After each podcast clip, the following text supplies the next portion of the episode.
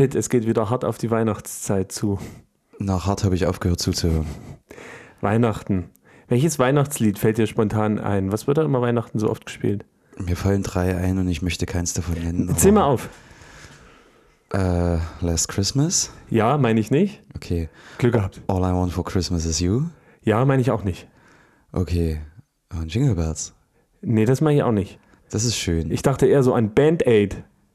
Kennst du die noch? Ja, klar, wo Bob Dylan komplett weggeschossen In der letzten Reihe in der letzten Reihe hinten einfach nur irgendwas vor sich hin brabbelt. Das ist immer wieder geil, das zu sehen, wie Bob Dylan da einfach nur überhaupt nichts auf die Ketten kriegt, weil er komplett weggebeamt ist. Weißt du, wer da noch mitgemacht hat bei Band Aid? Lionel Richie, Ja, und wer noch? Michael Jackson. Ah, halt den Gedanken mal gut fest. Wir werden ihn später noch brauchen.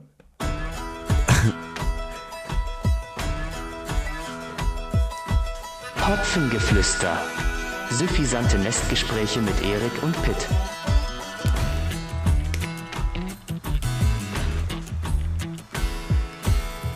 Genau, halt den Gedanken sehr, sehr Ja, gut warum habe ich das Gefühl, ich weiß, worauf das hinausläuft? Herzlich willkommen zum Hopfengeflüster. Welcome. Folge 11. Elf, schon wieder Wahnsinn. Die Ja. Staffel, die schreitet voran. In, Wie viele Folgen hat die Staffel eigentlich?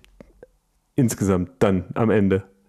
Das werden wir sehen, wenn wir beschlossen haben, dass die Staffel ein Ende hat. Stimmt. Ich bin aber der Meinung, allzu lang wird es nicht mehr. Ich denke mal, es wird wahrscheinlich eine Weihnachtspause geben. Ja, schauen wir mal. Ne? Weihnachten ist ja jedes Jahr. Ja, wir haben ja nicht gesagt, welches Weihnachten. Nee, aber letzte Folge war so ein bisschen der Wurm drin. Wir hatten einige, einige Schwierigkeiten. Die ich schon wieder vergessen habe. Aber ja, Sehr gut. Ähm, ja, die Folge war ja dann am Ende trotzdem eine Stunde 20. das ist. Also an uns soll es nicht liegen, wir haben immer genug zu erzählen und wenn nicht, dann saugen wir uns schon irgendwas aus den Fingern. Genau, deswegen, äh, liebe Hopfen, äh, liebe kleine Hopfenblüten da draußen. Kebabs. ja, ich habe gedacht, wir, wir müssen ein eigenes USP entwickeln. Hopfenblüten gefällt mir. Hopfenblüten, kleine Hopfenblüten. Unsere kleinen Hopfenblüten. Unsere kleinen Hopfenblüten.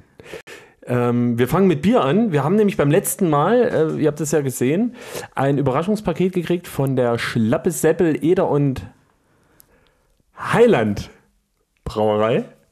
Und wer hätte es gedacht, das Paket stand bei Pitt und es ist immer noch voll. ja, ist krass, gell? Zumindest sind auf allen Flaschen flüssig, also Deckel drauf und Flüssigkeiten drin. Das ist krass, eigentlich ist es total gefährlich, sowas bei mir stehen zu lassen. Das war auch der Test. Ja, Und du hast bestanden. ja, Ne? hab ich gut gemacht. Du hast bestanden. Äh, ich würde sagen, wir fangen deswegen also auch mit diesen Schlappe Seppel-Bieren an, weil wir haben ja versprochen, dass wir uns in den nächsten Folgen durch die Schlappe Seppels durch, durch äh, mogeln werden. Und äh, wir haben uns, jeder hat sich jetzt mal eins ausgesucht. Wir haben also nicht dem anderen eins äh, vorgelegt, sondern ähm, wir haben einfach mal in die Kiste gegriffen und geguckt, was wir hier so zugewichtelt kriegen. Genau, äh, von daher würde ich da jetzt auch nicht lange um den, um den heißen Gärensaft äh, herumreden. Ich habe mir einen Pilz genommen. Und ich habe das äh, Dunkel-Urtyp. Urig, kernig, echt. Oh, machen wir es mal auf. Ne? Ich mach's also einfach ich mal erwarte auf. jetzt eine dunklere Farbe als bei dir. Ja, das wäre nicht schlecht. äh, zu meinem Pilz kann ich nur kurz sagen, also Stammwürze, hier liegt bei 11,3 Prozent. Ich habe 12,3. Ja. Alkohol habe ich 5,1. Äh, 5, ach, ich bin in der falschen Spalte. 12,5 Stammwürze habe ich, sorry. Und 5,2 Alk. Alkohol. So, und bei mir sind es 28 Ibu. Die Bitterness-Units. Was für ein Pilz zu erwarten war. Also, das ist, glaube ich, somit das Herbste, was in der ganzen Kiste äh, zu holen war. Ist halt untergärig, so ein Ähm, Pilz. Genau, ich habe. ja. Ich habe 18 Ibu. Pass mal auf. Weißt du eigentlich, woher der Begriff Pilz kommt? Fürs Bier. Ja, aus, äh, aus der, aus der äh, Hauptstadt des Bieres Pilzen. Das ist richtig. Es kommt äh, von dem Ort Pilsen her. Hätte Und- ich jetzt vermutet. Weißt du, wie das kam, dass da überhaupt sich gedacht wurde? Meinst du wirklich dunkel? Warte Ja, mal, na stell's mal hier hin, wir machen gleich mal ein Bild. So. Während oder- du erzählst, mache ich mal ein Foto. Ähm, Wie Es das war kam, eine- dass die dort Bier gemacht haben. ja, und dass die das Bier dort gemacht haben, weil das war nämlich so im Jahr Ja, 1802. also, wenn ich dich unterbreche, die haben irgendeins gemacht und ja, was es war dann halt ein Pilsner. man hat es dann so genannt. Weil es hier ein äh, Georgendaler geworden wäre. Ja, aber die hatten vorher schon Bier. Gab nur ein, Pro so. gab nur ein Problem damit. Das schmeckte scheiße. Ja, 1842, ja, hatten die nämlich in der, äh, im bürgerlichen Brauhaus in Pilsen, das war die Brauerei, das Bier war so schlecht, ja, dass die Leute damals, äh, die Einwohner, die haben die Bierfässer auf dem Marktplatz zertrümmert, weil das Bier einfach so schlecht war. Und dann haben die die Brauerei irgendwann nochmal neu aufgebaut, weil die haben sie anscheinend auch ein bisschen in Mitleidenschaft gezogen.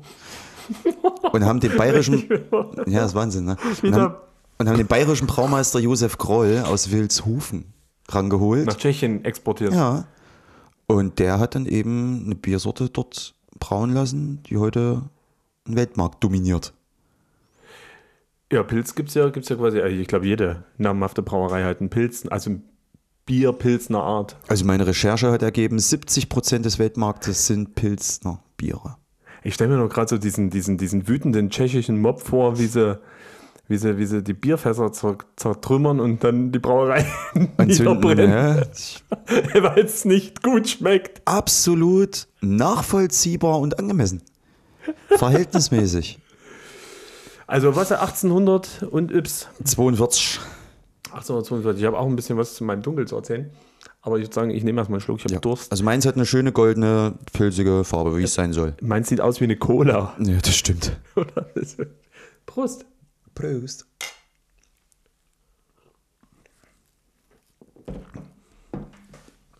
So. Wer mich kennt, weiß, ich bin jetzt nicht so ein Pilzfan. Das Bier zeigt mir zum Teil warum. Es ist halt einfach nicht meins, aber ich muss sagen, für einen Pilz tatsächlich noch eines der besseren. Also es hat nicht diesen Industriescharme wie manch andere in grünen Flaschen abgefüllte Biere mit einem weißen Schlüssel auf rotem Hintergrund, sondern aus, aus norddeutschem Raum, sondern tatsächlich ähm, schmeckt man, dass es wirklich noch nach, es schmeckt nach Brauereibier. Ein bisschen hat es diesen alten,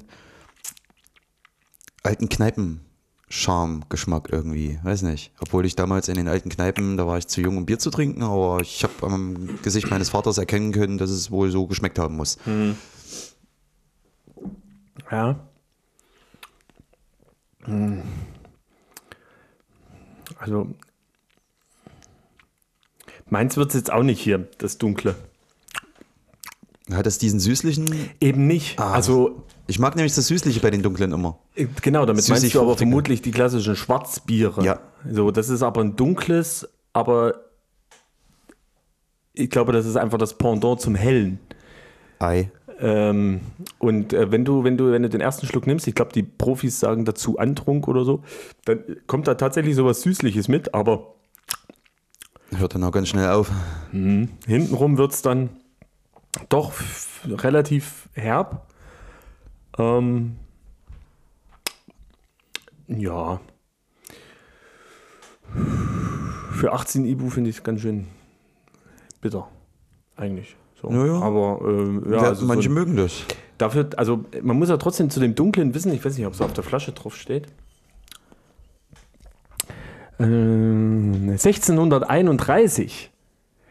Äh, genau, hier Josef Lögler hat schon wieder wegen seinem lahmen Bein irgendwas gemacht. Ne?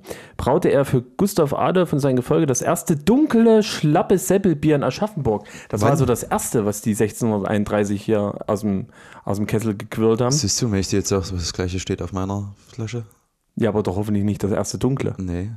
Sondern das erste Pilz oder was? Im November 1631, Ja. so die Anekdote, Ja. braute der Schlappe Seppel für den Schwedenkönig Gustav Adolf das erste Schlappe Seppelbier in Aschaffenburg. Richtig. Und hier steht das erste dunkle Schlappe Seppelbier. Also ist das hier Steht da auch wahrscheinlich der Monat?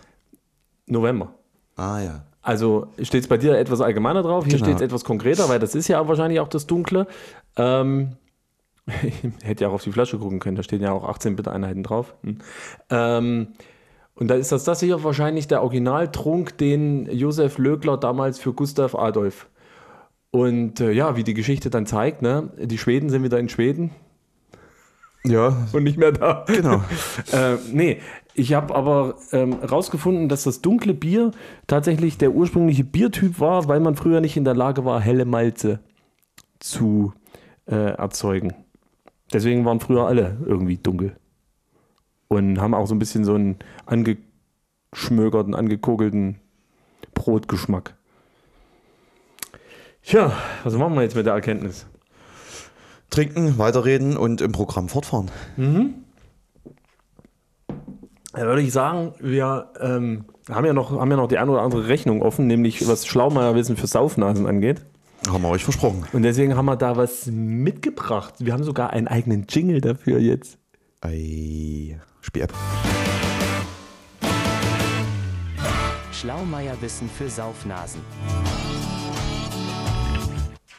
Die, die, die, die. Womit soll ich denn anfangen? Also, welche willst du denn heute haben? Äh, Stammwürze oder den Unterschied zwischen obergärig und untergärig? Stammwürze erstmal. Stammwürze, diese 12,12 Ips Plato. Ja, rat doch mal, was glaubst du, wofür ist die wichtig? Für wie lange das Bier gern muss. Nee. Okay, okay, okay. Also so richtig verstanden habe ich es auch nicht. Also wo es herkommt. Also äh, kann man aber auch alles nachlesen. Gell?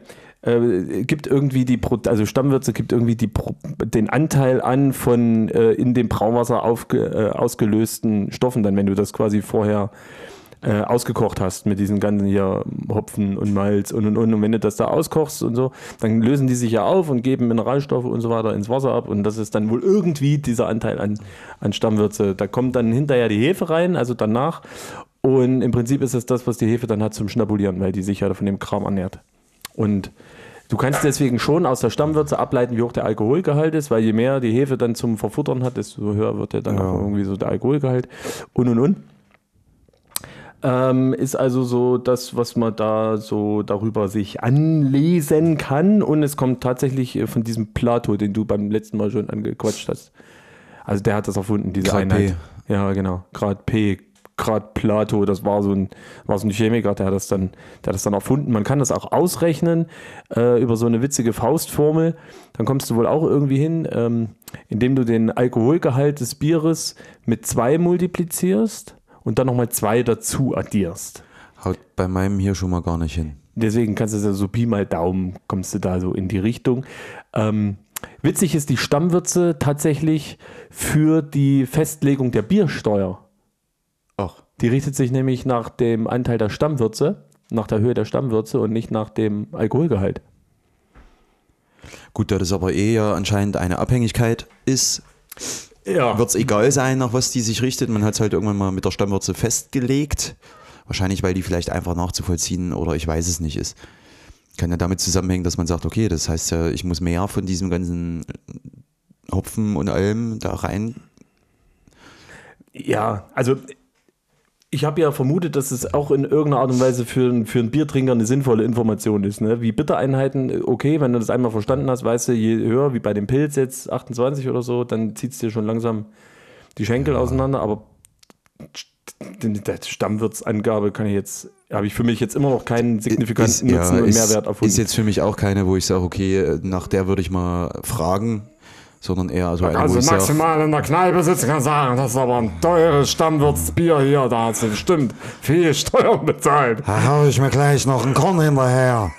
Aber ansonsten ist das wirklich, das ist, das ist wirklich Schnulli-Wissen.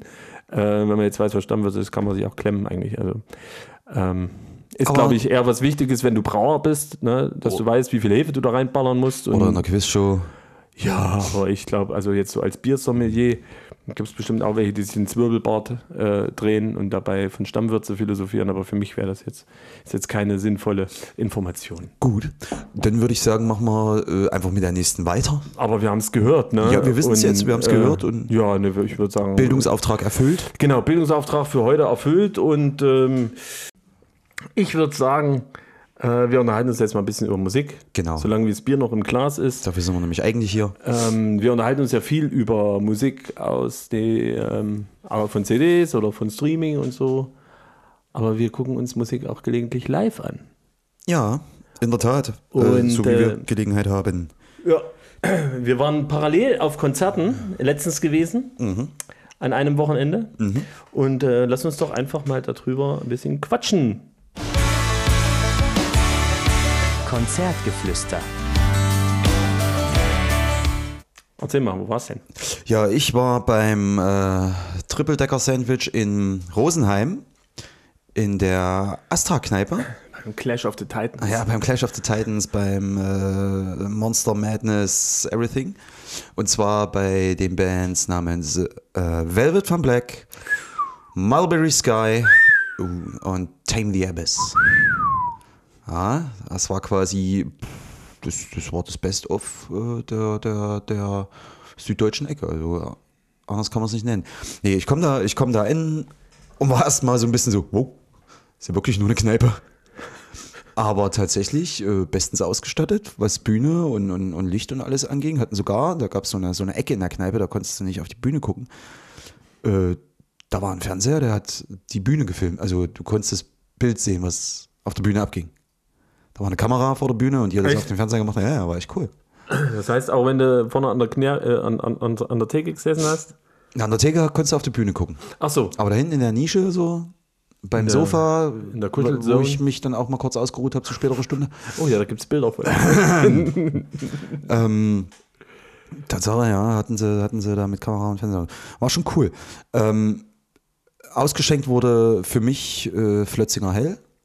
Wieso für dich? Die anderen nicht? Die anderen haben, die haben Flensburger getrunken. Ganz Meinst viel. du jetzt die Bands oder Ja. fürs Publikum? Nee, es wurde generell beides ausgeschenkt natürlich, Ah, okay. aber ich war so perplex erstaunt, dass die, dass da ganz viele da unten, dass die das Flensburger trinken. In den kleinen Flaschen. Wo ich mir Ja, sage, ey, ihr habt doch hier Edelstoff da. Was? Ja, Aber- wir trinken aber- ja aber auch nicht Apolda Glockenhell, sondern fahren da runter und bringen uns kistenweise Wildbräu mit heim. Ja, das stimmt, das stimmt. So auch wieder geschehen, danke dafür, Erik. Mhm. ähm, nee, aber äh, tatsächlich, ja. Äh, ansonsten zu den Bands, ich habe sie, wir, wir kennen sie persönlich auch. Äh, Ja, du jedenfalls. Also ich ja, aber alle drei Bands waren, sind berühmt geworden durch das Durch uns. Ja. nichts zu danken an der Stelle. Genau, genau, haben schon einiges released. Ich, wir können immer wieder wärmstens empfehlen, hört es euch unbedingt mal an. Velvet von Black Tame Haben- the Abyss. und Mulberry Sky. Und ja, den Einstieg haben gemacht Velvet von Black mit einem circa, ich würde sagen, 60 Minuten Set. Ähm, Haben sie die neue EP gespielt? Sie haben, ja, Ja. ja, selbstverständlich. Cool. Und auch eine Ballade, die mir sehr gut gefallen hat. Tatsächlich. Die auch voll auf, wegen dir. Genau. Die ist sehr gut. Die, das gefällt mir echt gut, das Ja. Ding. Ja. Ähm, sie haben auch ein bisschen gecovert. Was denn so? Also kennt man das? Marmorstein und Eisenbrich zum Beispiel. Herrlich. ja. Geil. Ähm, fällt mir nur jetzt so gerade so, es ist auch schon wieder ein paar Wochen her. Also. Aber ähm, nee, ich muss ehrlich sagen, generell, das, ich fand die Jungs super. Das war absolut klasse.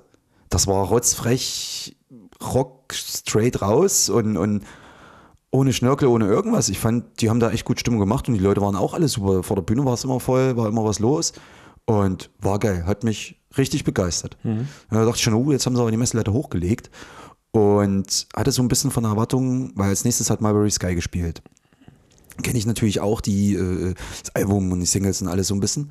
Und dachte so, jetzt mal schauen, ob sie die Schippe drauflegen. Aber ganz ehrlich, live ist Mulberry Sky nochmal ein ganz anderes Level und zwar nach oben. Das hat mir auch richtig gut gefallen. Ähm, Und das, obwohl ja, äh, ich glaube, der Bassist ausgefallen ist. Ne? Genau, der Lucky, äh, musste leider passen, äh, gesundheitsbedingt, aber dafür ist der Danny Reagan von den Reagan Rebels eingesprungen am Bass Auch die letztens mit Skid Row gespielt haben. zum Bleistift. Genau, Hab ich, ja, war schon echt nicht schlecht. Ja. Aber ich muss sagen, einfach an ähm, Cathy von Bruce und äh, Dom Reagan, die beiden da vorne, das ist schon, kann man sich schon echt angucken und anhören, muss ich ehrlich sagen. Also auch der Sound von den Gitarren, es geht ein bisschen härter als auf den ähm, Studiogeschichten zu. Es ist etwas temporeicher, intensiver und es hat mir sehr, sehr gut gefallen. Cool. Ja, den Abschluss bildeten Tame the Abyss als Headliner. Ja, Abyss. Als, äh, als Headliner. Das, das Power-Trio um Frontmann Georg. Und ne, ganz ehrlich, dass die technisch auf ihren, auf ihren Singles und EPs und auf dem hoffentlich kommt ein, bald kommt ein Album, äh, dass die da technisch ein absolutes Feuerwerk abzünden, das wissen wir mittlerweile. Was ich nicht gedacht hätte, das bringen die halt auch live, gell? Also man merkt natürlich, dass im Studio ein bisschen mal mit gedoppelten Gitarren und ähnlichem gearbeitet wird, die dann live natürlich fehlen irgendwo.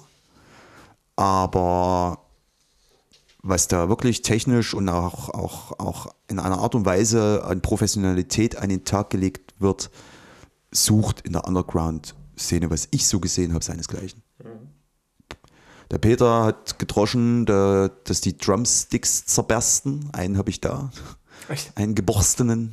Von Daddy Paul. Ein Daddy Paul Stick. Äh, ja, ich glaube, steht drauf, genau. Ja, ja, ja. Nee, und das war einfach, was ich sonst noch sagen kann, ich meine, die haben sich ja gefreut, dass ich da war. Ich habe mich gefreut, die alle zu sehen. Es waren alle super nett, es war super tolle Location. Ähm, es wurde sich gekümmert und, und auch so von Leuten, es war voll, die Leute waren gut drauf, absolut klasse. Äh, bekannte Gesichter, die auch noch da waren vom Doll Circus, die Vero, äh, die habe ich getroffen, auch total nett, total freundlich, lustig drauf. Also pff, super, ich denke, ich habe uns würdig vertreten, ich hätte euch ja gern mitgenommen, aber ihr hattet Besseres vor. Das, äh, ja, es Also nicht Besseres, aber ihr hattet was anderes vor. Ja, das ließ sich ja so langfristig nicht planen. Wir mussten ja eine Konzertkarte einlösen, die wir seit zwei Jahren irgendwie äh, zu liegen hatten. Und ähm, das äh, hat uns dann nach Wiesbaden geführt am selben Wochenende. Wer kennt's nicht? Die Hauptstadt von Hessen übrigens. Äh, korrekt, ist äh, gar nicht Frankfurt. Wer hätte Korrekt. das gedacht? Ich, weil ich wusste es. Yay! Und, äh, Aufgepasst. Genau. Also Basti, Jojo und ich, wir sind nach Wiesbaden gefahren. Ähm, äh, leider, also was heißt leider, es war ein geiles Konzert, aber ich wäre auch gern mit nach Rosenheim gekommen. Aber was willst du machen? Hier, Rosenheim ist nicht nur einmal im Jahr. Eben. Und deswegen sind wir doch nach Wiesbaden gefahren und haben uns dort im alten Schlachthof, in dem ich übrigens noch nie war in dieser, in dieser Location, ähm, Opeth angeguckt. Opeth, die Prog-Metal-Götter aus Sweden. Sweden. Ähm, genau, Opeth. Äh, und Opeth hatten als Vorband Voivod. Hab ich schon mal den Begriff, also den, den Namenszug habe ich schon mal irgendwo gelesen. Ich konnte ihn sogar lesen, also war eine dieser Metal-Bands, bei denen man den Namenszug noch lesen kann. Also war es wahrscheinlich nicht ganz so hart, aber Voivod, das klingt schon ziemlich dunkel. Das ist, das ist, das das ist, das ist eigentlich überhaupt nicht der Erwähnung wert. Äh, ich glaube, ich hatte das mal im Zusammenhang mit, mit, mit, mit, mit, mit, wie hieß er? Äh, Jason Newsted gelesen. Ja. Ich hätte gedacht, der hätte dort mal Bass gespielt. Ehemaliger Bassist von Metallica. Genau. Ähm, aber die Band, das, nee. Okay.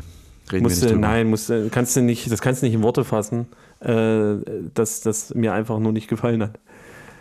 Ja, Ähm, Liegt es jetzt daran, weil es einfach nicht deinen Geschmack getroffen hat? Oder Ja. muss man auch objektiv sagen, was die Es war nicht mein scheiße? Geschmack und ich war, also alte Männer, also jetzt wird keiner angegriffen, es waren wirklich alte Männer, was ja per se nicht schlecht ist, ne, aber alte Männer in Lederwesten und nichts drunter mit ausgeprägten Winkermuskel, die über die Bühne, also sorry, das war jetzt halt auch nichts fürs Auge, ne? Also der Schlagzeuger, der war cool. Natürlich, die sind immer cool. Die ist aber cool. Nee, also da war jetzt auch nicht böse, als es vorbei war. Äh, und Opeth äh, kannst du eigentlich auch nicht beschreiben. Das ist, äh, das ist eine Urgewalt an, an, an, an musikalischer Schaffenskraft. Sie haben ja ihre, das war ganz interessant, sie haben ja ihre äh, Tour so gestaltet, dass sie im Prinzip im Vorfeld die Fans haben abstimmen lassen, welche Songs sie spielen sollen. Das hat Metallica auch mal gemacht. Und ähm, Ziel war es. Direkt vor den Konzerten. Nee, die haben das im Vorfeld Vorher der Tour schon, gemacht, ne? weil das ja im Prinzip die Jubiläumstour war und sie wollten äh, quasi von jedem Album einen Song präsentieren und die Fans sollten abstimmen, welchen. Und das war eigentlich ganz cool. Es waren auch echt coole Songs, äh, eine richtig coole Songauswahl. Ähm, und äh, die kriegen es eben hin, die Atmosphäre vom Album eins zu eins auf die Bühne zu transformieren. Das wäre jetzt meine Frage gewesen. Für mich ist, sind solche progressiven, solche technisch anspruchsvollen oder auch im Arrangement anspruchsvollen Bands und Geschichten immer sowas, wo ich sage, das hört man sich ja auf CD dann gerne an und geil, aber ist das was, wo ich sage, okay, da muss ich jetzt Geld für bezahlen, um mir das live anzugucken? Wie die Ja. da einfach nur ihr Zeug runterrattern. Ne, Das machen sie ja eben nicht. Also es ist, aber klar, die sind jetzt nicht so wie, wie, wie so eine äh, Punkrock-Band oder Band, Blues die da noch, Band hm. mit drei Akkorden, die dann eben auch mal wild improvisieren, Ja, genau. sondern klar, die haben ihre abgesteckte Timeline, da muss natürlich auch alles sitzen mit äh, LED-Show und und und. Aber ähm, wir waren ja ein paar Wochen vorher bei Porcupine Tree, die ja Genau. auch äh, technisch extrem anspruchsvoll sind. Und Porcupine Tree ist eher was so für so Gear-Nerds, die dann da stehen und sich angucken, wie sie jetzt hier äh, da technisch ausgefeilt irgendwie hin, hinfrickeln. Das machen OPEF auch, aber bei OPEF erwischst du dich dann trotzdem immer wieder beim Moschen, beim Abgehen, die schaffen es, diese Genau. Ja, Energie zu okay. transportieren. Ja, ja. Die hast du natürlich bei Porcupine Tree nicht, das ist eher was für die, die eben noch ein Schuljahr mehr hatten als die anderen. Nee, aber es ist ja bei das ist aber bei OPEF äh, echt fantastisch. Und ähm, Also die Energie, die rüberkommt, immer mal wieder was zu gucken und ähm, absolut sympathischer Frontmann. Also Michael Ackerfeld, wenn der Ansagen macht, äh, ich glaub's gar nicht, wie der den Schalk im Nacken hat, ne? was der so für Furz, also er hat einen wirklich richtig furztrockenen Humor. ähm, richtig Kleiner witzig, Schelm. äh, richtiger Schelm, ähm, spricht auch vermutlich besser Englisch als Schwedisch. Und äh, ich habe ja dann erstmal direkt für unsere Band die Gearliste aktualisiert und habe unseren Gitarrenbauer in, äh, beauftragt, sich damit auseinanderzusetzen, wie man das hinbekommt, dass du aus einer E-Gitarre äh, Akustikgitarren-Sounds rauslockst. Weil der hat, äh, die haben ja viele Akustiklieder und die haben aber keine Akustikgitarre auf der Bühne gehabt, sondern die haben alles, alle beide Gitarristen haben es mit der E-Gitarre gespielt. Ja, es ist, äh, wie gesagt, ist Ähm, wahrscheinlich praktisch, muss nicht wechseln, verliert aber den Charme, weil so eine E-Gitarre hat eben auch einen, äh, so eine Akustikgitarre hat eben auch einen Charme. Ja, das kannst du kannst das ja machen, weil du wechselst ja von Lied zu Lied dann die Gitarre durch, aber die wechseln ja innerhalb des Liedes. Ja, okay. Ja. Das ist dann schon auch für einen Gitartech ein bisschen tricky, Ja. dahin zu flitzen. ich kenne das nur bei, bei wo wir wieder bei Metallica wären, James Hetfield, wenn er mit seinem, wenn wenn er Ja, diesen sein- Akustikständer und hat seine Ja, ja, anderen ja. rumhängen und das muss ich sagen, ist zum Beispiel was, da sage ich, na, nee, dann lieber so wie Ackerfeld. Ja, genau, die haben ja im Dann Prinzip, lieber so. also ich habe es mir von Johannes dann erklären lassen auf der Heimfahrt, die haben ja quasi dann äh, in der Brücke nochmal kleine Tonabnehmer drin, die jede Seite einzeln abnehmen. Komplett weird. Äh, die haben auch an der Gitarre zwei Ausgänge dran gehabt. Was ich nur noch weiß, ist, dass der Michael Ackerfeld ein wunderschönes Signature-Modell von PRS hat. Ja. Mit dem- mit dem Logo, das mit dem funktioniert Bandlogo, das ist ganz schon genau so. Von PRS kannst du die Gitarren auch so äh, von der Stange kaufen, mit diesen Piezo-Tonabnehmern. Ja klar, brauchst halt nur Geld wie für einen kleinen Wagen. Nicht so teuer sind die gar nicht. Ab anderthalb geht's los. Von PRS. Ja, Also Kleinwagen kriegst du für Nee, die Größenordnung aber- nicht. nee, aber schön- wirklich schön klasse. Konzert. Und ähm, was, was wirklich unbedingt erwähnt, erwähnt werden sollte an der Stelle ist äh, der Bierpreis. Die haben dort in Wiesbaden, in der Hauptstadt Hessens, im Schlachthof, das ist also wirklich eine mittelgroße Halle, ähm, den halben Liter für 3,80 ausgeschenkt. das ist echt gut. Und das muss man einfach mal äh, erwähnen hier. Wahrscheinlich wäre das Anpassen der Preistafel teurer gewesen, als einfach. ja, das ist wie, wo, wo ich äh, beim Konzertgeflüster von Kopenhagen erzählt habe, wo ich dachte, jetzt erschlägt es mich, aber nee. Das war ein für Konzerte normaler verträglicher Preis mit 4 oder 5 Euro der halbe Liter. Ja. Wo ich sage, krass, ich hätte gedacht, es wird noch teurer. Nee, warum? Das ist hier der handelsübliche Preis an jeder Ecke. Ist ja gut, bei uns ist es nochmal teurer als um der Ecke, aber das, dadurch Mhm. hat es das aufgefangen, weißt du, dafür kam es mir nicht so viel vor. Nee, cool. Aber Also, freut mich zu hören, weil ich hatte es ja auch schon mal, ich hatte ja auch schon mal gesagt, äh, wo ich bei Bonamassa zweimal war, Joe Bonamassa. Der hat das technisch ja dann immer bei seinen Konzerten alles so perfekt mit seiner Band runtergespielt, da hätte ich mir auch die CD anhören können. Das ist tatsächlich bei Opeth auch so. Ja, nur die bringen halt eben noch die Atmosphäre, wenn die Fans natürlich noch mitmachen, die Leute Richtig. mitgehen und so. Aber so dieses Live-Feeling. Und ich muss ehrlich sagen, nach weit über 20 Jahren, wo ich die Band jetzt verfolge, äh, war das schon auch irgendwie großartig, die jetzt auch mal live zu sehen. war mal auf der Bucketlist, endlich mal den Haken zu setzen, ey, ich feiere die so Ja. lange schon hinterher. Ich, Und die Karten haben wir zwei Jahre jetzt liegen. Ne? Ja, cool. Nicht schön. War auch ausverkauft. Das ist schön. War richtig gut. Ja. Haben wir noch zwei tolle Konzerterlebnisse. Ja, Ich hatte noch ein paar andere, aber das kann ich dir vielleicht beim nächsten Mal erzählen. Letztes Wochenende. ach ja, genau, ja.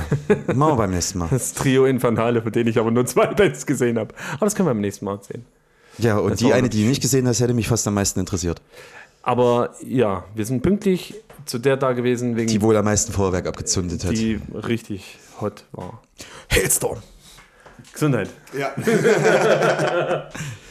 Aber dort hast du, äh, oder warst du ja auch nicht alleine, waren ja auch ein paar äh, andere Musikerkollegen dort. Ja, aber da lassen wir beim nächsten Mal Genau. drüber erzählen. Ja. Man muss ja noch ein bisschen Pulver aufheben hier Ja, genau. für die Die, nächsten Kanonen. wir brauchen die Körner. So. Naja, aber dann äh, können wir ja gleich eigentlich weitermachen mit äh, deinen Fundstücken der Woche und du erzählst uns mal, wen du da so mitgebracht hast und vielleicht willst du da ja mal jemanden hier haben. Vielleicht kommen die auch mal wenn her. ich dir jetzt sage, dass mein Fundstück der Woche ich schon gesehen habe live in Ortruf beim Wohnzimmerkonzert. Dein Ernst? Ja. Nein. Ich habe ein Foto mit ihm auf meinem Handy. Ehrlich? No, Nico Milz und, und Jule Kaufmann von Facility waren auch dabei. Echt? Der hat, das war, da habe ich nicht schlecht geguckt, wo ich das gelesen habe im Internet, dass der beim Wohnzimmerkonzert in Ortruf spielt. Da habe ich so gedacht, das ist jetzt nicht euer Ernst. Na, dann mache ich jetzt erstmal schnell den Jingle an. Ja. Damit wir hier das, das Beste nicht verpassen. Fundstücke der Woche. Wie geil! Na komm, erzähl das Ding. Mein Fundstück der Woche ist ein Künstler, der, wie ich schon sagte, den habe ich gesehen live in Ortruf bei mir im, ja, da wo ich aufgewachsen bin, so dieser Ort. Beim Wohnzimmerkonzert in der Goldbergstraße, genau, unten im Keller. Kannst du kurz erklären, was Wohnzimmerkonzerte sind? Äh, Es gibt in Ortruf so eine, so eine Art Konzertreihe, die privat organisiert werden oder über, eine, eine, über einen Verein, Bock auf Rock e.V. Und ähm, der hat unten bei sich quasi, genau, hat er einen großen Kellerraum. Da kriegst du bestuhlt, was weiß ich, 30, 40 Leute rein, kleines Bühnchen. Ja, und da waren immer mal solche, solche meistens so akustische oder ähnliche Sachen. Und unter anderem hatte der diesen Künstler mal angekündigt und dachte, ich musste ich gucken, ob das ja wirklich genau der ist. Oder irgendein Cover. Das Ding ist, viele kannten ihn nicht. Ich, ich, ja, ich kannte ihn aber. Also ich, ich wusste um diesen Künstler und was der gemacht hat. Der hat es nämlich geschafft, auf einem Oscar-prämierten Film auf einen, einen Titelsong beizusteuern. Weißt du, welchen Film ich meine? Ähm, ja, ich habe es natürlich, als ich es vorbereitet habe, habe ich es natürlich gesehen, wo der herkommt. Der Djang- Film Django Unchained. Zahnarzt. Ja, das D ist stumm. und der Sonnenbrille, die damals noch gar nicht erfunden war. Das kann sein. Wäre was fürs Schlaumalerwissen nächste Folge, wann, diese, wann, wann dieser Herr Ray, Nachname Bahn, weißt du, warum Ray Bahn Ray Bahn heißt? Hat Äh, man schon, na, hat wegen- man schon mal, haben wir schon mal Ultraschall, ne? Ja, genau. Na, Ray Ban, Ray sind genau, ja die, Strahlen, und Ben ist. Ben, ja. Ben. Ich habe auch mal jemandem erzählt, dass, äh, dass äh, Ray Ben wirklich so hieß und das war der Bruder von Ray Charles, habe ich erzählt. Deswegen hat er Sonnenbrillen erfunden, damit sein Bruder, der hat es auch noch geglaubt. Glaubt Gut. es heute noch, dass Ray Ben der Bruder von Ray Charles ist, weil Brüder auch den gleichen Vornamen haben und nicht den gleichen. Ja, Würdest du gerne wissen, wem du das erzählt ich hast? überlege auch gerade, ey, wem habe ich das erzählt? Aber die fand es echt total spannend, die Geschichte. Äh, e- egal, wir sind bei den Fundstücken der Woche. Mein Fundstück diese Woche ist Brother Deech.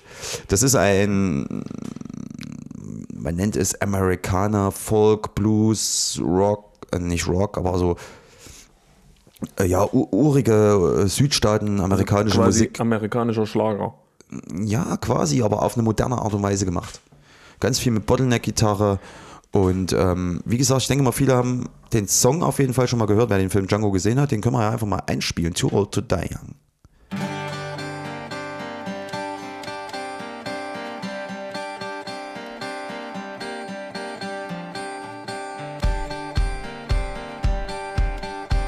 Geht aber nur 30 Sekunden, ne? Ja, ich höre es mir einfach gerade gerne an. Ich finde es cool. Und jetzt?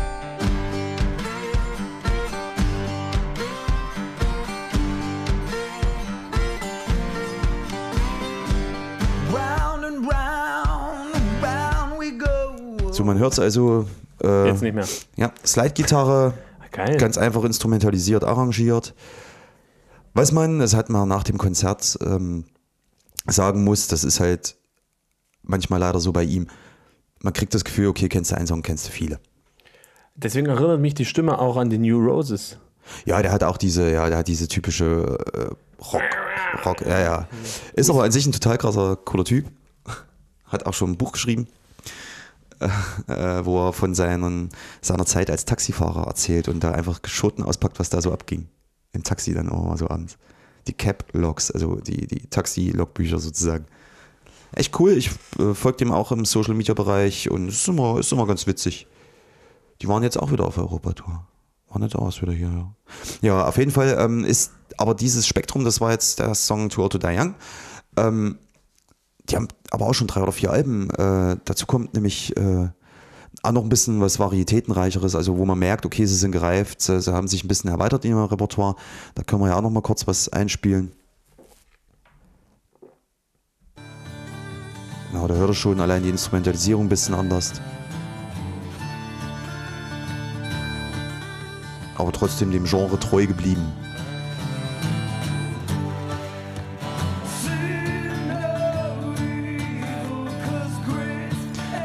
Ich finde die Musik immer sehr atmosphärisch, so fürs Nebenbei hören. Und live hat es mir tatsächlich auch sehr gut gefallen. Sagst du ja, dass die Atmosphäre live, also Ich fand schon. kommt die rüber, ja? Ich fand schon. War der alleine oder Nee, nee, der hatte seine Band dabei. hat noch jemand mit? Ja, waren zu viert, glaube ich, waren sie insgesamt. Krass. Noch der Bassist, dann einer so ein bisschen an, was ein Schlagzeug sein sollte. Also war halt Wohnzimmerkonzert, ne? Der Cajon und so ein Spaß, ein bisschen Percussion-Kram. Und einer an der Lapsteel-Gitarre noch, glaube ich. Ich glaube, zu viert waren sie noch. Cool. Äh, war echt super. Also ich fand, ich fand schon, das war, für dieses kleine Ambiente war es genau richtig. Äh, Das ist nichts für vor 20.000 Leuten. Das, da kommt die Atmosphäre nicht. Aber in so einem kleinen Ambiente, in so einem. Ich habe aber auch gesehen, wenn der Konzerte macht, mal in so, in so mittelgroßen Hallen, dann packt er auch schon die Rock-Rampensau raus. Okay. Also ich denke. Also dann auch mit großer Band. Genau, mit dem großen Besteck und allem. Ähm, zum Abschluss noch ein kleiner Songschnipsel von ihm, von äh, Country Come to Town. So heißt der Song, ein kleiner Zungenbrecher, aber ich finde den auch ziemlich geil. Vom, ich glaube, das war das zweite Studioalbum. Got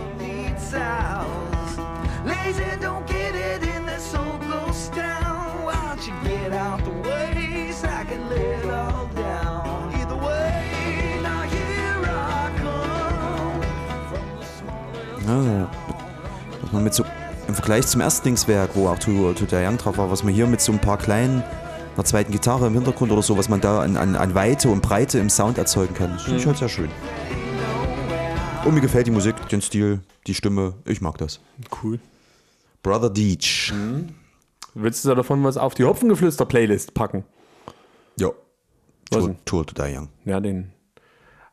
Das ist der, das ist der Klassik, der ein, das ist die Einstiegsdroge bei ihm. Und war der Song sein Durchbruch oder? Ja, also äh, einen richtigen Durchbruch hat er bis jetzt noch nicht. Äh, Okay. Aber es war tatsächlich der Song, wo die Leute erstmal aufmerksam geworden sind auf ihn.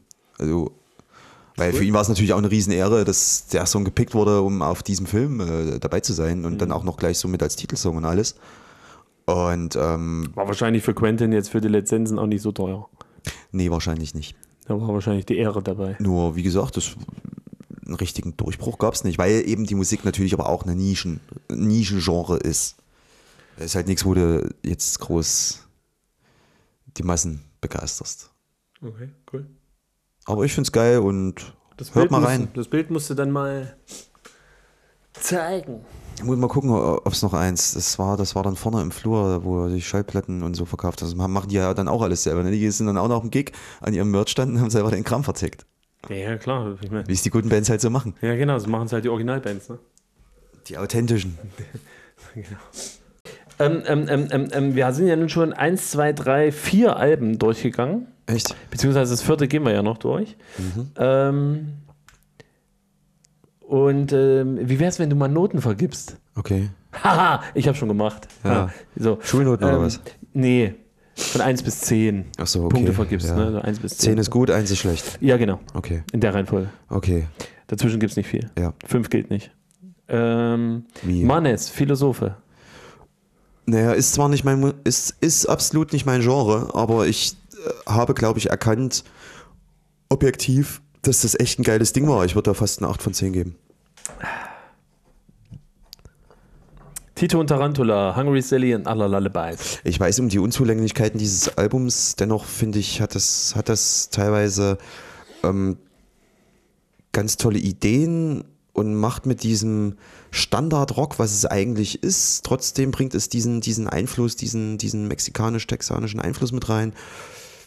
Doch eine 7 von 10. Du auch. Also ich habe wirklich jetzt nicht Ja, bei dir groß auch. geguckt. Ja. Bei Manes habe ich übrigens eine 10 von 10 gegeben. Ist für mich, für meinen ja, Geschmack also ein absolutes Killer-Album. ich glaub- ich Kann glaub, ich immer hören. Wenn ich es höre, aber von Anfang bis Ende nichts überspringen, nö. keinen Track zu skip. Ich glaube, bei mir kommt die 8 von 10 tatsächlich nur aus dem Genre raus, Ja. weil es nicht so meins ist. Aber ansonsten muss ich wirklich sagen, das war schon gut. Lake of Tears, The Neon Eye. 2 von 10. Die einen Punkt gab es für das Artwork und einen Punkt gab es für den Song äh, hier. Was? Shadow Shires. Shadow Shires, genau. 2 von 10. Okay, über Coheed und Cambria reden wir dann. Jetzt gleich. Genau. So, okay. Sehr schön, sehr schön. Dann ähm, kommen wir zum Herzstück des Hopfengeflüsters, nämlich zum Hopfenspekulatius. Passt Du hast mir ein richtiges Ei gelegt. Echt finster. Ja, also ich habe, also ich muss wirklich sagen, ähm, du hast mir Coheed und Cambria mitgegeben mit äh, In Keeping Secrets of Silent Earth Part, nee, nicht Doppelpunkt 3. Ja. Ähm, Ich war erstaunt, dass du die Band noch gar nicht kanntest. ja. Weil es echt eine ähm, Musik ist, wo ich gedacht habe, das hat er schon mal irgendwo gehört. Tatsächlich Äh, habe ich aber auch wirklich noch nie was davon gehört, also nicht mal unterbewusst. Ich habe also, ähm, jetzt wo ich mir das Album angehört habe, da kam mir nichts bekannt vor und ich habe mich auch wirklich schwer getan, das Ding am Stück durchzuhören. Es hat, also ich, musikalisch stellenweise war es so intelligent, ich musste mal einen Song von uns drauf machen zwischendurch. Nee, äh, sehe ich absolut nicht als schlechte Kritik, sondern ja, es ist so. Es ist progressiv. Ja, absolut. Also, also mit meiner, mit meiner ähm, Spekulation, dass das Artwork irgendwie so auf, auf ähm, Post-Rock oder so Apocalyptic Rock abzielt, da lag ich nur ein bisschen daneben. Ein bisschen. Das ist äh, Progressive Rock vom Feinsten. Und wenn ich gesehen habe, äh, New York kommen die wohl her. Und haben die Alben wohl auch da aufgenommen, wo 99 das legendäre, also da in diesem Viertel, wo 99 das legendäre Woodstock gewesen ist. Das ist ja im Bundesstaat New York gewesen. Ja, da schließt sich mir einiges. Ja. Nee, also ich konnte es wirklich, ähm, ich konnte es wirklich die ersten Male, ich habe es glaube ich insgesamt fünfmal gehört oder so, konnte ich es nicht am Stück hören. Es war mir einfach zu intelligent. Nee, sowas Und ist dann anstrengend, Es gab noch genau. einen anderen Grund, warum es mir schwer gefallen ist. Ja. Also, ähm, ich kann auch unverblümt zugeben, es hat für mich jetzt erst beim vierten oder beim fünften Mal hören gezündet. Also jetzt ist es wirklich ein Album, was ich sehr gut finde, aber das war am Anfang nicht so. Krass, es gibt manchmal tatsächlich so Dinger, ja. Äh, Kenne ich auch. Ja. Von manchen Bands, auch Bands, die ich mag, wo ich mich auf ein Album gefreut habe und dann höre ich es zum ersten Mal und denke so, ach du Scheiße. Also mit Mal zu Mal. Ja, mir ist es dann leichter gefallen, als ich mich mit, der, mit dem Hintergrund so ein bisschen beschäftigt habe, mit der, mit der Band an sich und mit dem, also mit der Idee dahinter. Das waren ja alles Fragen, die du mir gestellt hattest. Ne? Ja. Wer ist Coheed und Cambria? Das ist natürlich Ja. kein Werkzeug, was dir da an der Gitarre verwursten, kein Nein. Blumentopf, mit dem die Slide-Gitarre spielen und so. Sondern äh, habe dann natürlich rausgefunden, wer die zwei sind. Also das sind ja die Protagonisten wohl von dieser Geschichte. Also wenn du, Welche Geschichte? Ja, genau. Da muss man ganz vorne anfangen. Also Coheed und, Coheed und Cambria, also wirklich eine, eine Konzeptband, deren einzige de- deren einziger Grund für ihre Existenz ist, die Geschichte der zwei Protagonisten Coheed und Cambria zu erzählen. Genau. Und das machen die halt so von Album zu Album. Ja. Und In Keeping Secrets of Silent Earth ist tatsächlich der dritte Teil der Geschichte. Genau. Ist es denn das dritte Album? Nein, es ist das zweite. Ich hatte also wenigstens ist- damit recht. Also, ja, wir sind so progressiv, wir hören Konzeptalben im Shuffle-Mode. Voll geil. Also die haben, äh, das ist der dritte Teil der Geschichte und sie haben aber erst, also das erste Album war der zweite Teil der Geschichte. Ich habe mir aber auch nicht rausgefunden, wer der erste Teil der Geschichte ist. Ja, das Krasse ist ja, du musst dir mal überlegen, du bringst ein Debütalbum raus, weißt, du machst eine Geschichte draus, aber weißt jetzt schon, es wird der zweite Teil und nicht der Ja, erste. genau. Ja. Erstmal gucken, wie der zweite funktioniert, dann kann ich mir noch überlegen, ob der Vorspann auch geil ist. Eine Origin-Story, ja. Ähm, und so richtig interessiert war ich dann an dem Album erst, als ich, als ich wirklich auch die Geschichte durchgelesen habe, worum es eigentlich geht, so von der meine, Handlung her. Das wäre so. jetzt meine Frage gewesen. Kannst du einen kurzen Abriss dieser Geschichte mal geben? Genau, also ähm, Coheed und Cambria, das sind zwei Eheleute. Genau. Ehe, Ehe, Ehepaare. Und zwar Coheed und Cambria Kilgannon heißen die. Und die ähm, äh, leben quasi auf einem erdähnlichen Planeten. Also es ist Science Fiction, worüber wir Genau, reden. es ist, es ist eine Science-Fiction-Geschichte. Und sie leben auf einem erdähnlichen Planeten und bewahren dort die, den Zusammenschluss der intergalaktischen Gemeinschaft. Das sind äh, 69 Planeten, die alle irgendwie miteinander verknüpft sind und die bewachen die dann halt so. Sind ja quasi so Wächter. Und, ähm, dann ging es ja quasi los. Coheed, also das müsste der Mann sein. Aus der, Erschließt sich mir auch so, weil Cambria endet auf A und das sind meistens aus dem Lateinischen heraus die Frauennamen gewesen, Genau. die auf A enden. Genau. Also, und äh, dann, dann ging es los. Also Coheed wurde von General Deftin Wolf äh, gezwungen, seine eigenen Kinder zu töten. Die beiden hatten nämlich noch vier Kinder, nämlich Josephine, Claudio, Matthew und Maria. Und er sollte seine Kinder töten, weil, und jetzt wird es richtig krass, also den Film würde ich mir echt gern angucken, wenn es den gäbe, weil in diesen Kindern ein vererbter Virus äh, schlummert, welcher beim Erreichen des 23. Geburtstages das Universum zerstört. Geil, oder? So, und Coheed, der Dummbatz, hat das auch noch gemacht. Be bevor's- weil ja, seine Aufgabe ist ja auch irgendwo das Universum zu schützen. Richtig, aber anstatt er mal nach Alternativen sucht, ich meine, die werden ja nicht alle 22,5 gewesen sein. So, er hat ja wahrscheinlich noch so drei Tage Zeit gehabt. Da einfach mal zu gucken, gibt es noch eine andere Option in der Science Fiction? wie ich vielleicht meine Kinder retten kann. Also ich kann dir, ich will jetzt nicht spoilern, aber ich kann dir sagen, Anakin Skywalker hat mit den kleinen Jedi-Schülern damals auch keine andere Option gesehen. Ja, aber Kuhit nehme ich jetzt nicht als den klassischen Antagonisten der Geschichte wahr. So, äh, Aber interessant ist, Unterschied. einfach dieser Punkt hier zum Beispiel wirklich, äh, deine, deine Aufgabe, die eigentlich der einzige Sinn deiner Existenz ist, diese Aufgabe zu erfüllen. Bedingt dann deine Kinder. Gegen, genau, gegen dein äh, Familienliebe und und und. Ist ja ein nicht häufig wiederkehrendes Thema, aber ab und zu in Filmen oder so ist sowas immer mal ein Thema. Ja, meine Aufgabe steht hier über allem und ja, vielleicht, genau. höhere Bestimmung Ja, und und und. ja, genau. Ähm, er hat das also gemacht, er wollte seine Kinder vergiften, hat er auch getan. Äh, bis auf einen. Claudio. Tja, warum gerade Claudio? Warte, heißt nicht Samson, der Sänger der Band, auch so? ja, Claudio Sanchez. Also Claudio hat überlebt und Claudio ist geflüchtet, ist abgehauen. Und dann ging es quasi mit dem Album los, über das ich heute erzählen darf, nämlich mit äh, In Keeping Secrets of Silent Earth Part 3, weil da bricht gerade ein Krieg aus. Und ähm, wenn man sich da halt damit beschäftigt, worum es in dem Album geht, dann erschließt sich auch wirklich die ein oder andere äh, Textgeschichte äh, Geschichte und äh, Gestaltung vom, vom Gesang und, und, und. Das kannst du schwer erklären, aber wenn du das hörst, nimmst du, wenn du es weißt, auch tatsächlich Dialoge wahr. Also auch audiotechnisch.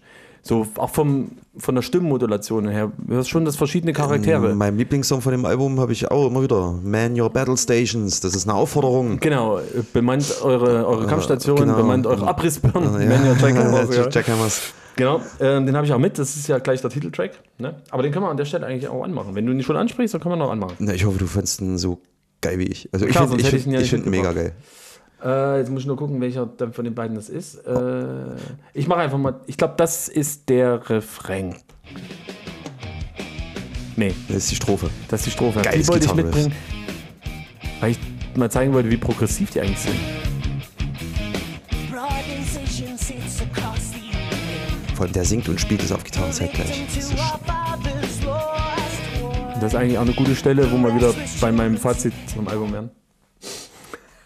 Habt ihr euch auf den Gesang äh, gehört? So, das ist aber der Refrain, das ist echt ein Killer-Refrain. Und das ist gleich der erste Track auf dem Album, wenn du das Telefonzellen-Intro Obwohl ich das selbst geil finde. Ja, das ist richtig schön orchestral. Ja. Aber der erste richtige Song ist In Keeping Secrets of the Silent Earth Part 3 und, äh, oder Silent Earth, und der geht dann so.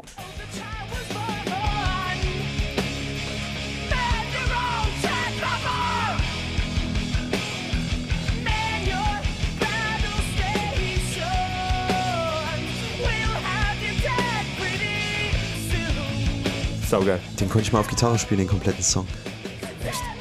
Ich habe es jetzt aus dem Kopf auch vergessen. Aus dem Kopf könnte ich es jetzt nicht mehr, habe ich vergessen. Standard-Tuning. AHD.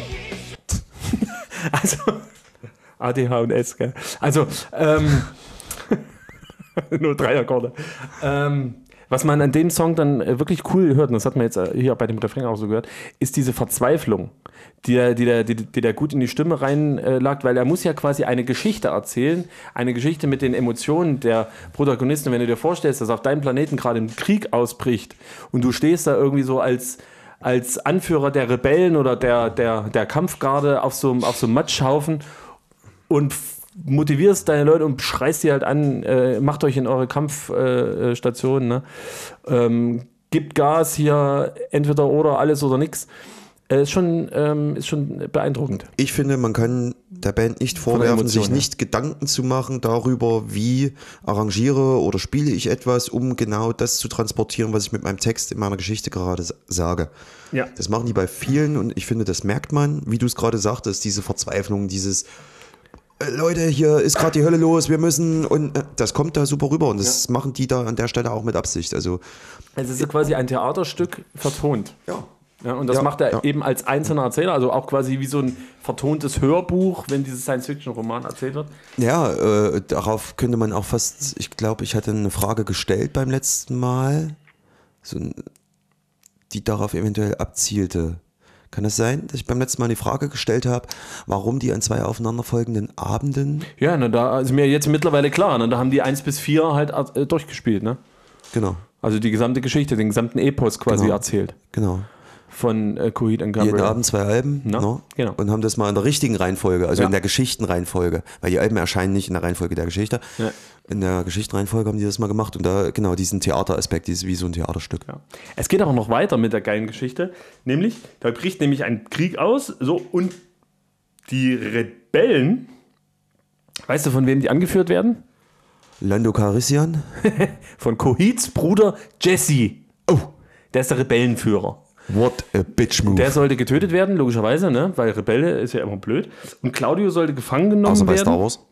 Äh, genau, Claudio sollte gefangen genommen werden, weil der hat ja, also was ich mir jetzt nicht erschlossen hat, haben die wirklich dieses komische Virus in sich oder war das nur eine Finte von General Deftin Wolf?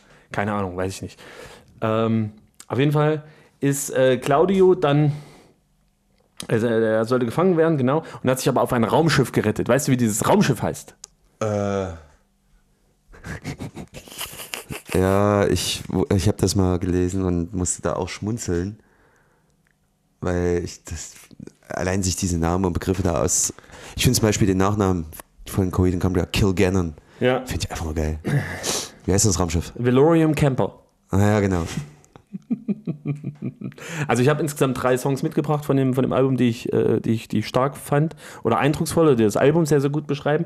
Der erste war jetzt eben In Keeping Secrets of Silent Earth, ähm, was für mich absolute Knaller-Song auf dem Album ist. Also quasi für mich das Pulver schon verschossen mit dem ersten Song. Das ist das Highlight vom Album, kann ich schon mal sagen. Ähm, um wen lernen Sie denn kennen auf dem Raumschiff Velorium Camper? Wer ist denn der Raumschiffführer? Und es ist nicht Han Solo. Nee, äh, es, äh, ich, ich darf jetzt die Alben nicht durcheinander bringen. Ist es Al? Ja. Nee. Al, the Killer. Al the Killer. Und da hast du das letzte Mal gesagt, Al ist ein cooler Typ. Al ist Rassist, Psychopath und Mörder. Ja, Cooler Typ. das war. Ähm, gut, im Podcast kam wahrscheinlich mein Augenzwinkern nicht so rüber. Nein, nein, Augenzwinkern ist schwierig im Podcast. Aber ähm, das ist tatsächlich auch ein cooles Lied. Was für, ein, was, für eine äh, Atmos Al the Killer. was für eine Atmosphäre oder Vibes, vielleicht kannst du es mit einem Film vergleichen oder so, bringt dieses ganze Geschichte oder wie das so vertont ist, was, also dass das nicht so ein buntes Zeug wie Star Wars ist, haben wir jetzt schon Nee, mitgekriegt. das für mich ist es Endzeitstimmung. ja, also aber ist, du äh, Film- also bei mir fallen tatsächlich eine Mischung aus zwei Filmen ein, die, glaube ich, da gut hinpassen würden. Es wäre zum einen die ein bisschen, hat ein bisschen was von der Matrix-Trilogie. Mhm. Vom, vom Stil her, aber vor allem auch hier Riddick und, die, und, und den Kram. So dieses dunkle, Habe ich nicht gesehen. weder Pitch Black noch Riddick. Nee. Du hast noch keinen von diesen. Nee, ich mag Vin Diesel nicht. Oh, in dem Film wirst du ihn aber lieben. Ist das der mit der Schweißerbrille? Ja. Vin Diesel und die Schweißerbrille? Nee, Ja. habe ich nicht. Oh, die sind aber gut. Echt? Nee, aber es ist trotzdem halt so ein Endzeit, so düstere, also Mars-ähnlicher Planet, da habe ich so visuell vor Augen, so ein roter Wüstensand, wo die sich da, wo die sich da. Aber ich äh, finde immer was Dunkles mit irgendwelchen tropfenden Rohrleitungen, so ungefähr, so ein bisschen. Also so, Echt? so Industrial. Nee, ich habe eher so, ich hab eher so wie so Mars. Mars, also Krieg auf Mars mit fliegenden Kometen und dann geht's da richtig Und den so. Bugs.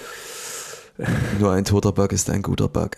Wenn ich dir jetzt erzählt, dass ich den Film letztens erst wieder gesehen habe, Starship Troopers. Kennst du wahrscheinlich auch nicht. Echt nicht? Mann, das ist ein Klassiker. Du musst Starship Troopers kennen. Ah, nee, ich hab's nicht so mit Klassikern. Oh, das ist ein richtiger Klassiker. Aber auf der Trash-Ebene. Also, ist der ist humorvoll, weil. Nein, nein der, der ist wirklich. Der ist Kult geworden, weil er eigentlich trashig ist und irgendwie deswegen cool. Weil nur ein toter Bug ist ein guter Bug. Und an alle Kebabs da draußen, an alle Hopfenblüten da draußen, ja, die das jetzt hier verstehen, meldet euch bitte. Okay? Meldet Alle, euch. an alle Starship Troopers Fans. Ähm, auf jeden Fall Al the Killer, den mach ich mal an.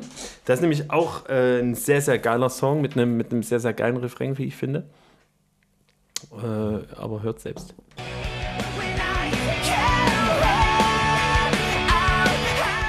Schon ein bisschen was Poppiges, also so, so Mainstream-Poppiges, gell?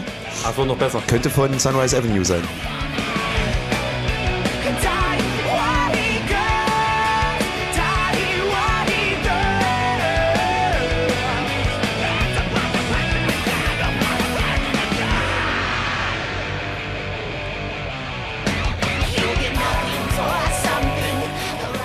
Hier merkst du auch wieder schön die verschiedenen Charaktere. Ne? So das eine Mal singt der Protagonist oder ne, spricht und dann kommt am Ende wieder Al, der Psychopath. Ja, genau. Ja. So, echt ziemlich cool. Wenn ich dir jetzt Also, erzählt, dass ich immer gedacht habe, das wäre ein Roboter und das ist eigentlich AI, the Killer. Also ich dachte, es wäre ein großes I. Ach so. Okay. Ah, künstliche Intelligenz, Ja, ja, ja, Artificial ja, ja, Intelligence. Das, ja, ja, ja. Bis ich dann beim Konzert irgendwann äh, Al mal gesagt oder so. Genau. Oder Who are we waiting for now? Und die Fans wissen, das ist ja bei, diesem, bei, ja, bei diesem Konzert, die Fans wussten ja, welcher Song als nächstes kommt. klar. äh, Gab es ja keine Überraschung. Da wissen sie, okay, er ist jetzt auf dem Raumschiff und äh, Al the Killer. und da hat er zum Beispiel auch mal die Frage gestellt, what time is it?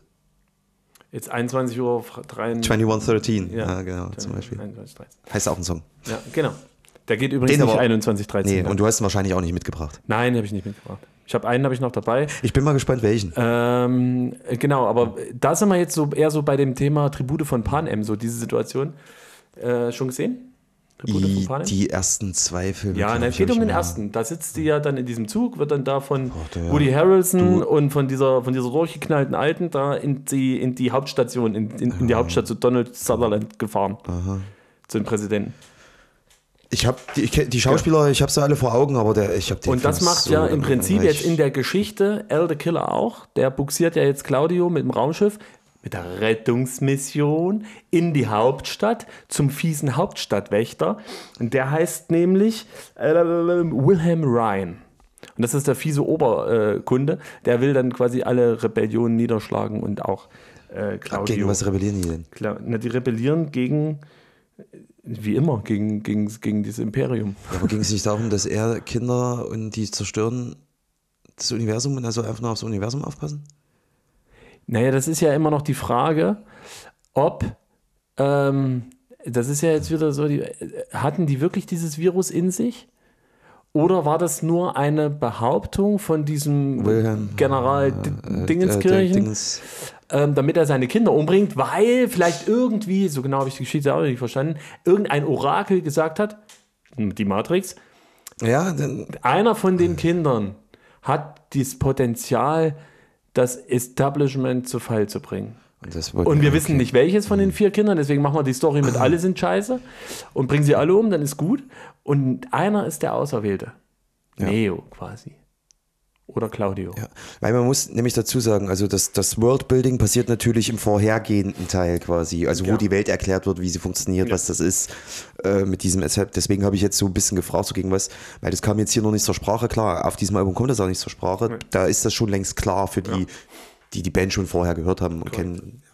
Wobei, so, ob das so hundertprozentig klar ist in dem Album davor, weiß ich auch nicht, weil es ist ja der zweite Teil. Das ist also das zweite Album muss ja quasi der Teil sein, wo er, wo er ähm, die- erfährt, dass er dass, Ja, wo dass, man- dass die Kinder wo man zur Reise aufbricht. Genau, und wo er die Kinder quasi Ja, wo klar wird, jetzt Umbringen. geht's, jetzt geht's Richtung Schicksalsberg und So, und ich glaube, das Worldbuilding findet in der ersten Geschichte statt, die ich noch nicht gefunden habe. So. Ähm, genau, er geht also ins, ähm, in die Hauptstadtbasis. Weißt du, wie, der, wie, die, wie das heißt? Die Hauptstadtbasis da? Na, ist das Atlantic? House Atlantic. Genau. Aus Atlantic. Und jetzt frage ich dich nochmal, ich bin mal gespannt, welchen Song du mitgebracht hast. Rat mal. A Favor House of Atlantic.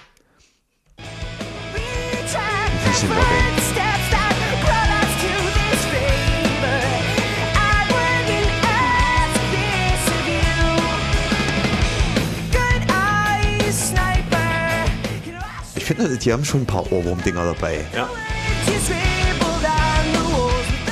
Aber das geht schon für meinen Geschmack sehr, sehr stark in Richtung Skatepunk sogar. Ja, amerikanische Band aus den 2000ern. ähm, 2003.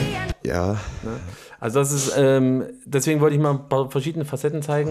Vorhin Atmosphäre aufgebaut bei Keeping Secrets of Silent Earth. sehr düster. Auch das Intro genau, bei Keeping Secrets ist ja wirklich auch drückend mit diesem Schwer und- düm, genau. Ja, ja. Und hier hinten geht es jetzt halt quasi voll um die Banane.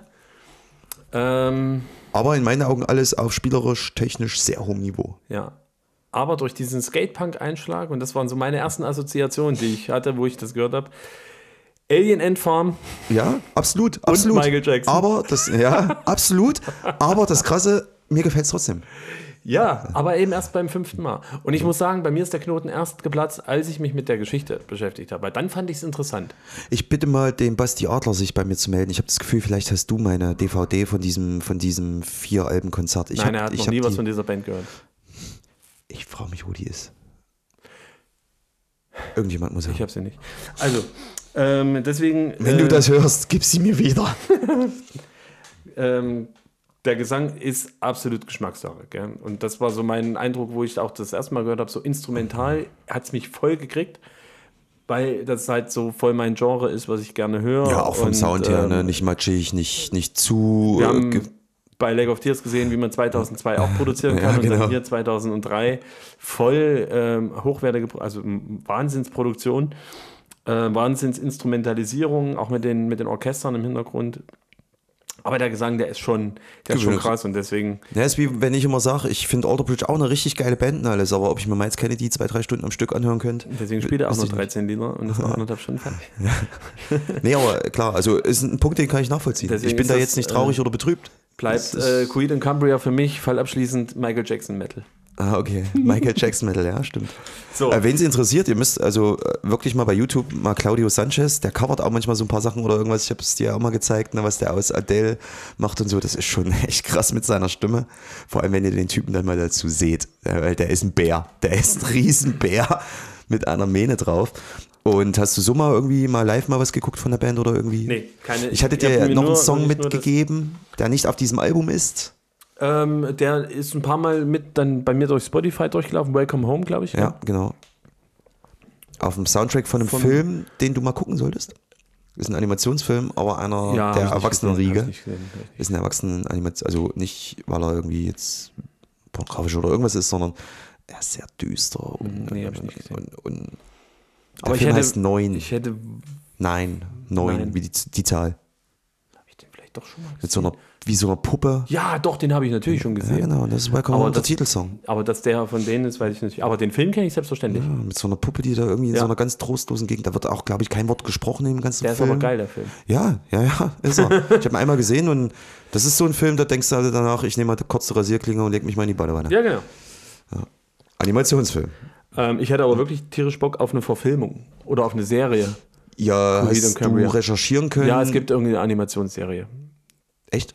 Die haben eine Animationsserie, die da, die auf diese, die auf dieser Story basiert. Gibt's, Ja, ich ja. dachte Manga, Anime. Naja, ist doch eine Also, Animation.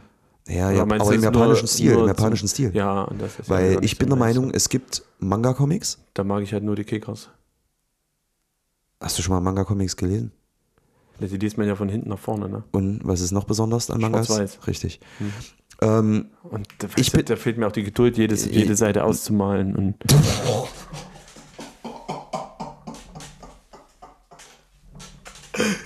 schön so ein, so ein Dragon Ball erste Ausgabe und dann erstmal den Stift angesetzt und reingemalt.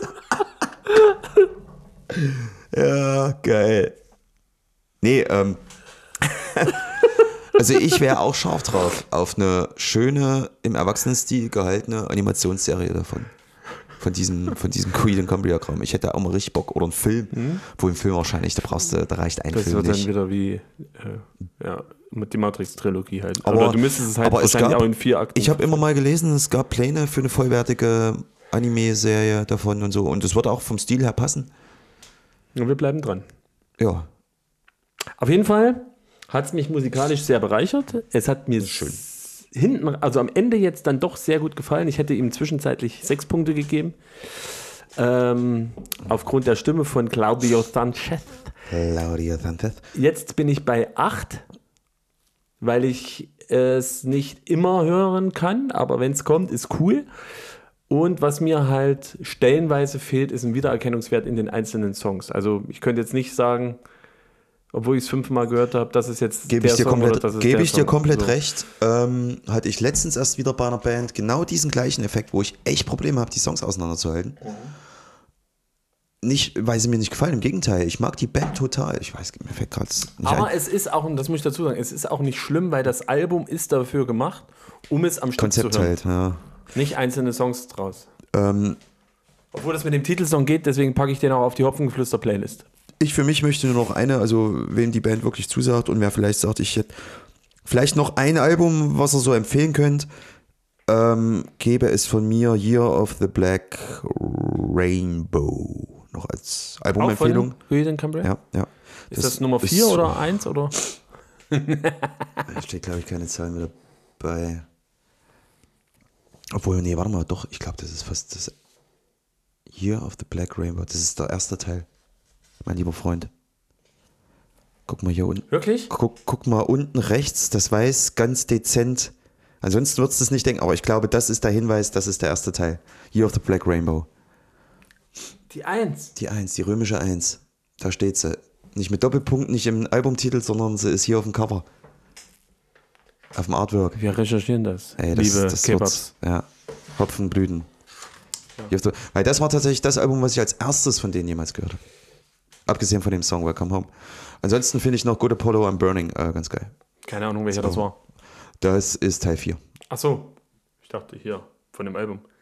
Good Apollo I'm Burning Star 4, Volume 1.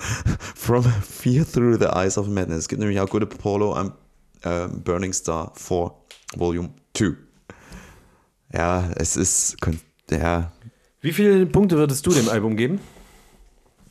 Also ich habe schon gesagt, ich bin bei 8. Das Ding ist, wie gesagt, ich wollte dir eigentlich erst das andere Album, also Year of the Black Rainbow, geben. Dann hatte ich das andere noch, wo Welcome Home drauf ist. Ich, oh, ich habe mich aber von den Songs, die ich aus dem Gedächtnis oder wo ich so konnte, wusste, dachte ich, das ist schon noch mit eines der besseren oder der, derjenigen, wo, wo es am rundesten ist, sag ich mal. Bei allen anderen ist teilweise auch im, in, in den Genre-Stilen viel bunter gemischt. Hier, das ist am homogenesten. Ich würde für das Ding, es ist aus 2003 und dafür echt gut gemacht. Die Stimme ist Geschmackssache, trotzdem für mich 8 Punkte. 8? Echt? So wie hast du. Ach ja, hast du gerade gesagt. Habe ich Stimmt. gerade gesagt. 8 Punkte habe ich gegeben, ja. Dann sind wir mittlerweile bei zwei von vieren. Und weißt du warum? Acht. Meinung. Weil, weil, und da hattest du in meinen Augen vollkommen recht, die haben mit dem ersten Song den Oberkracher schon gebracht. Hm. Nicht, dass danach alles scheiße wird, nein, die sind auch gut auf hohem Niveau, aber in Keeping Secrets ist einfach der Brechersong auf diesem Album. halt Vollgas. Gell? Ja, cool, freut mich aber, wenn es dich bereichern konnte und vielleicht Absolut. hörst du mal in andere Sachen von den Reihen Ich oder habe einfach mal querbeet. auf dem querbeet. Weg nach München gehört. Echt? Ah, Basti stelle ich mir, das ist wahrscheinlich für Nee, der ihn. fand es auch. Ja? Stellenweise, aber ja. Stellenweise Gut, Basti gefällt vieles. Ja. Nee, das war echt, wir haben es gehört und wir haben dann auch ähm, Creed and Cambria Radio angemacht. Und da kam dann auch anderes. Das, ja, das- war mir mal, was kommt da noch so? Porcupine Tree, Ja. Unter anderem Dream Theater, Spock's Beard. äh, Pav Pavlos Dog. Ja, nee, danke dafür. Ja, schön. Ähm, Danke dafür. Genau, also meine lieben Hopfenblüten, wenn ihr das jetzt, äh, wenn ihr jetzt äh, wartet, welches Album kriegt Pit Credenz, das gibt's erst in der nächsten äh, Folge in 14 Tagen. Oh ja, und das wird total interessant. Mal wieder. Wie immer. Ich habe wieder was ganz Besonderes an der Krimskramskiste. Ähm, ja, deswegen ähm, hört euch jetzt unbedingt Creed in Cumbria an. Mit In Keeping Secrets of Silent Earth und mit Welcome Home und den anderen tollen äh, Alben. Ich, ich höre mir jetzt auf jeden Fall die, die Quadrologie an. Und Jetzt wo, ähm, jetzt, wo wir wissen, welches der erste Teil ist. genau. Ja, willst du noch was sagen? Ähm, wenn ihr Kommentare, Anregungen, Anmerkungen, Feedback habt, ob gut oder schlecht, wir sind für alles offen für jegliche Kritik, für Verbesserungsvorschläge oder ähnlichem. Lasst uns wissen, wenn ihr aber einfach nur sagen wollt, wie geil wir sind, lasst uns das erst recht wissen. Genau. So, und in diesem Sinne sehen wir uns in, hören wir uns in 14 Tagen wieder zum Thirsty Thursday mit dem Hopfenspekulatius, wo ich dann was dabei habe. Und Genau, lasst fette Beute, gehen. störungsfreies Westbild und immer, Einen fleißigen Nikolaus, ne? ja, so sieht's aus. Meine Hopfenblüten. Macht's gut. Tschüssikowski.